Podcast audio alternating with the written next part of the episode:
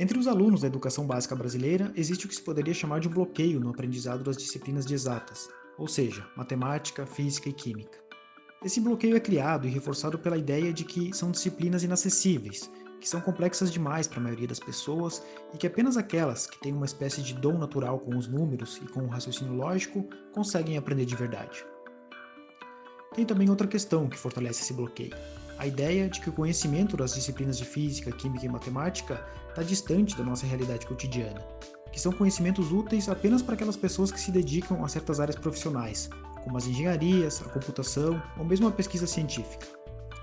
De qualquer forma, essas disciplinas trazem aos alunos conhecimentos fundamentais não apenas ao momento do vestibular ou do Enem, elas são ferramentas fundamentais para uma compreensão mais abrangente do mundo.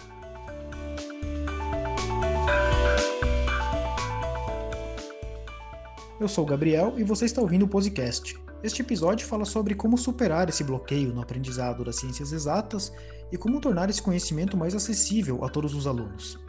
Quem conversa comigo sobre esse assunto é o professor de matemática Tiago Albino, do Colégio Positivo Santa Maria. Professor Tiago, primeiro, seja muito bem-vindo ao podcast. Na sua visão, como se cria esse medo ou essa resistência às disciplinas de ciências exatas? Muito obrigado, Gabriel. Então, esse bloqueio que existe da, por parte das exatas, muitas vezes ele começa na infância mesmo, né? Começa ali dentro de casa, às vezes o pai, mãe, enfim, responsável, uma pessoa que está ali no âmbito familiar, fica falando para a criança: ah, eu não gostava de matemática, não me dava bem com matemática, matemática é difícil, matemática é complicado. E a criança ela vai absorvendo aquilo ali, né? Aí ela vai vendo dentro da escola, às vezes dentro da escola não é passado uma matemática significativa para o aluno também, então vai criando esse bloqueio. Aí o aluno chega ali no ensino fundamental 2, onde era para ele ter aprendido pelo menos a base, né, as quatro operações básicas, um pouco de noção de geometria, e ele não aprendeu, ele ficou com esse bloqueio né, dentro da, da, da matemática, Aí quando chega no ensino fundamental 2, só tende a acentuar mais ainda esse desgosto e essa dificuldade pela matemática.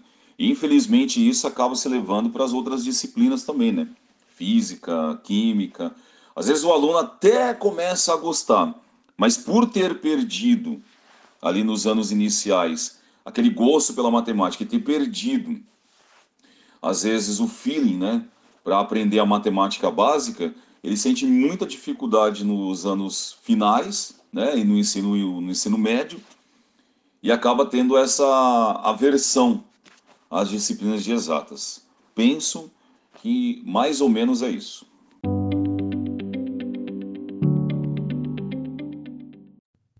Professor, então, uma das formas de superar esse, esse medo, esse bloqueio, seria o aluno retomar o aprendizado de matemática desde as operações básicas, mais ou menos por aí?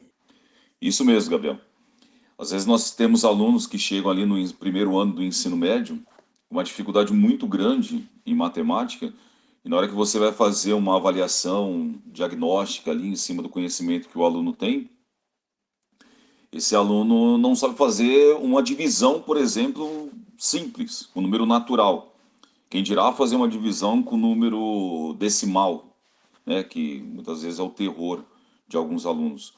Então, infelizmente, essa base que o aluno deveria ter tido lá na, nos anos iniciais, ter aprimorado isso nos anos finais do ensino fundamental, para chegar no ensino médio com uma base boa, muitas vezes perde-se por conta desse desgosto que criou-se, essas barreiras que foram criadas é, no passado, e o aluno acaba sofrendo no ensino médio.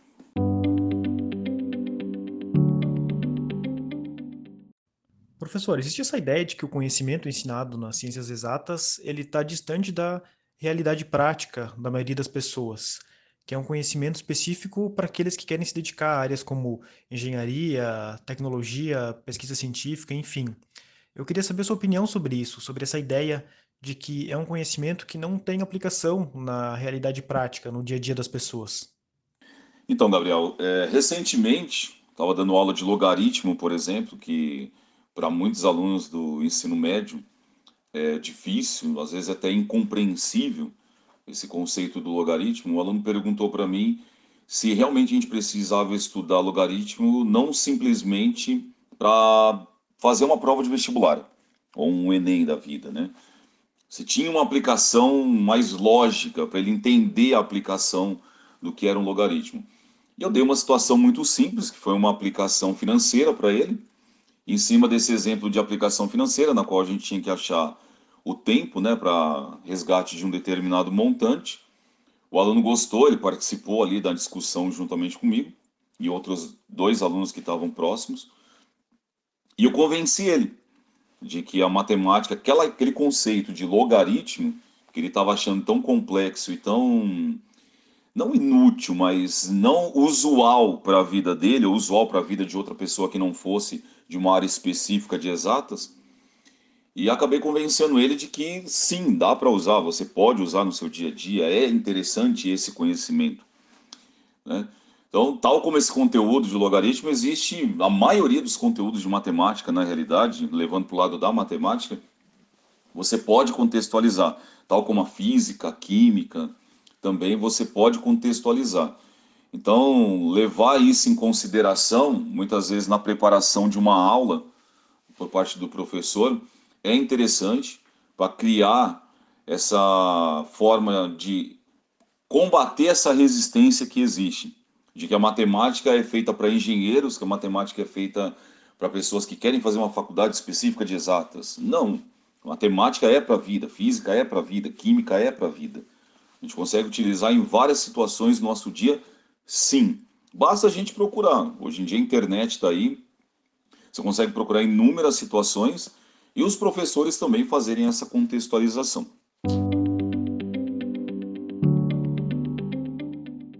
Professor, agora falando um pouco dos alunos que estão se preparando para Enem ou para vestibulares de forma geral, a gente percebe que muitos deles têm uma preocupação muito grande em decorar as fórmulas das questões de exatas, né? Mas acaba acontecendo que muitos esbarram na própria interpretação do enunciado das questões. Eu queria que você falasse um pouco sobre isso da importância de saber interpretar corretamente os enunciados e como essa habilidade de interpretação ela pode ser aprimorada. Então, Gabriel, com relação a isso, o que eu costumo dizer para os meus alunos é que um atleta de alta performance, para ele chegar né, num nível de satisfação, chegar a ganhar uma medalha olímpica, chegar a ganhar um título mundial, enfim, chegar no auge da sua carreira, ele não vai treinar uma vez por semana. Ele não vai treinar ali algumas horinhas por dia. Ele vai ter um, um treino intensificado, um treino programado, um treino específico, até chegar nesse nível que ele busca. O estudo é a mesma coisa. Você tem dificuldade em exatas, você vai fazer o quê? Você vai estudar ali simplesmente aquilo que o professor passa no colégio, passa em sala de aula. Não. Você vai fazer o okay, Isso é válido não simplesmente para aqueles alunos que têm dificuldade, mas isso é no geral. O professor, um exemplo que eu dou bastante para meus alunos é: deu um conteúdo, pega uns 10 exercícios desse conteúdo e tenta resolver. Discute entre os colegas. Hoje em dia, praticamente todos os alunos aí têm uma conta nessas plataformas de reunião virtual. Então, se reúne virtualmente com, com alguns amigos e tenta resolver um, alguns exercícios, discutem alguns exercícios. Com relação a decorar a fórmula, a partir do momento que você faz várias e várias vezes, vários vários exercícios de bancas de vestibulares diferentes, de fontes diferentes, a partir do momento que você se programa dessa forma, vai chegar uma hora que as fórmulas ficam naturais. Né? E as fórmulas da química, física, matemática, muitas vezes elas são recorrentes uma da outra. Então, decorar fórmula, às vezes é interessante você aprender a deduzir a fórmula. Eu trabalho muito isso em sala de aula com meus alunos, tento fazer a dedução da maioria das fórmulas que a gente trabalha em sala de aula, para depois assim aplicar. Então é fazer isso, é, é se programar e treinar como se fosse um atleta. E não é treinar simplesmente para fazer aquela coisa mecanizada, é entender realmente o conteúdo, ao ponto de chegar a ser prazeroso futuramente.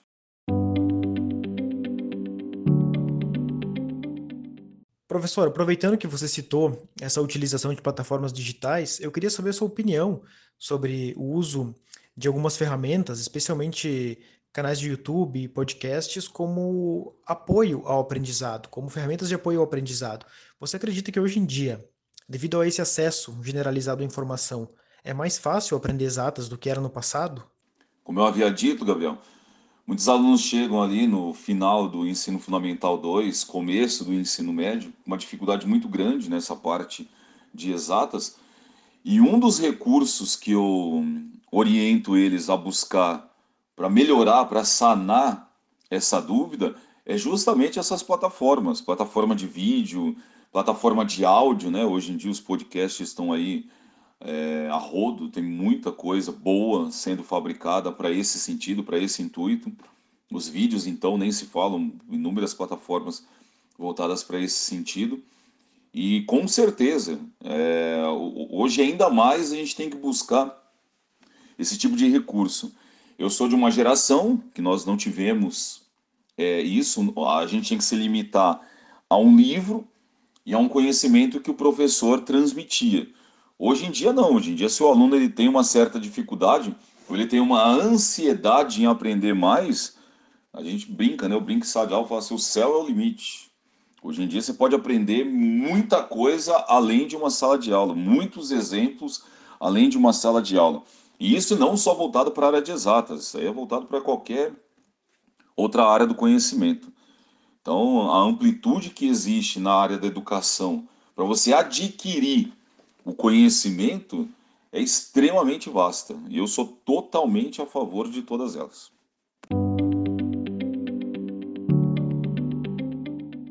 Professor, e agora para a gente terminar, uh, hoje em dia a gente percebe que muitas pessoas costumam brincar falando que, ah, eu sou de humanas, eu não sou de exatas, quando elas se deparam com alguma questão envolvendo matemática, números, enfim. Isso levanta uma dúvida. Uh, será que é possível uma pessoa dominar bem ambas as áreas, ou seja, uma pessoa ser boa em exatas e humanas? Qual é a sua opinião sobre isso? Então, Gabriel, com relação a isso, que eu costumo falar para meus alunos quando eles comentam, né? Falam assim, ah, sou de exatas, sou de humanas que eu costumo falar para eles é, na realidade você tem que ser de tudo. Porque você vai fazer um processo seletivo, que é um vestibular ou o Enem, né? E você vai ter que saber tudo, vai ter que saber filosofia, história, geografia, química, física, matemática, tudo. Então, focar numa determinada área, na realidade, vai fazer o quê? Vai aumentar ainda mais o bloqueio que você tem na outra. Por exemplo, quando a pessoa começa a colocar na cabeça dela que ela é de humanas, ela é de humanas, ela é de humanas, o bloqueio que ela tem em exata só tende a aumentar. Então a primeira coisa que o aluno tem que fazer é tirar essa fala do seu cotidiano, tirar essa fala do seu convívio. Né? Já parte desse princípio. E levando também para a vida também, né? Na vida a gente vai ter situações do nosso dia a dia em que a gente vai resolver através de conteúdos de humanas. E tem situações do dia a dia que a gente vai resolver através de conteúdos de exatas. Então a gente tem que aprender um pouco de tudo. A escola está aí para isso, né? Para ensinar um conhecimento científico, pelo menos uma base do conhecimento científico para todas elas. Então tem como o aluno ele ser das duas áreas, né, dessas duas principais, não principais, né, mas aqui tem mais esse jargão, né? Ah, sou de humana, sou de exatas, tem as biológicas também. Mas normalmente são as que mais falam, ah, sou de humanas, sou de exatas.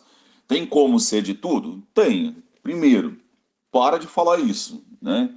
É, quebra esse paradigma que existe.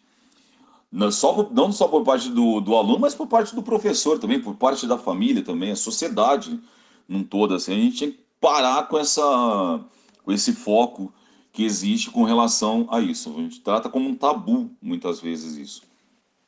Né? E o esforço. O esforço individual também para você acabar com esse bloqueio. Como a gente já deu algumas dicas aqui, né, de estudar mais, se esforçar, praticar, né? Muitas vezes você. É, é, é uma fala recorrente dos professores de exatas que tire um tempo para estudo. Quando a gente fala isso, é porque a gente sabe que realmente isso funciona. Tira um tempo para estudo. Então, é para tentar desbloquear um pouco essa mística que existe dentro das exatas.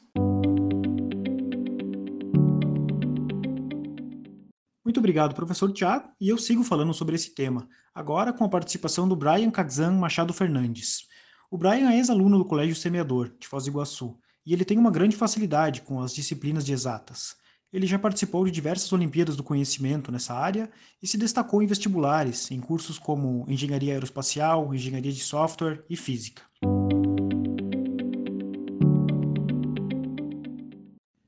Brian, primeiro eu gostaria de saber como é a sua preparação para as questões de exatas, tanto do Enem quanto dos vestibulares.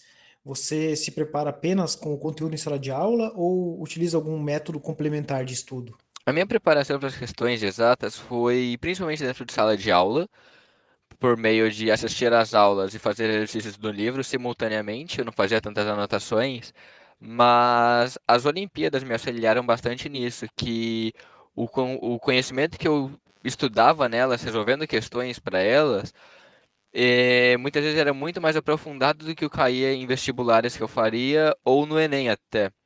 E por isso eu tinha um aprofundamento maior e uma facilidade maior. Só que o jeito que eu estudava era principalmente resolução de questões, que eu utilizava sites, principalmente na internet eu fazia bastante questões, e o conteúdo em sala. Fora de sala eu não estudava tanto assim a parte de exatas.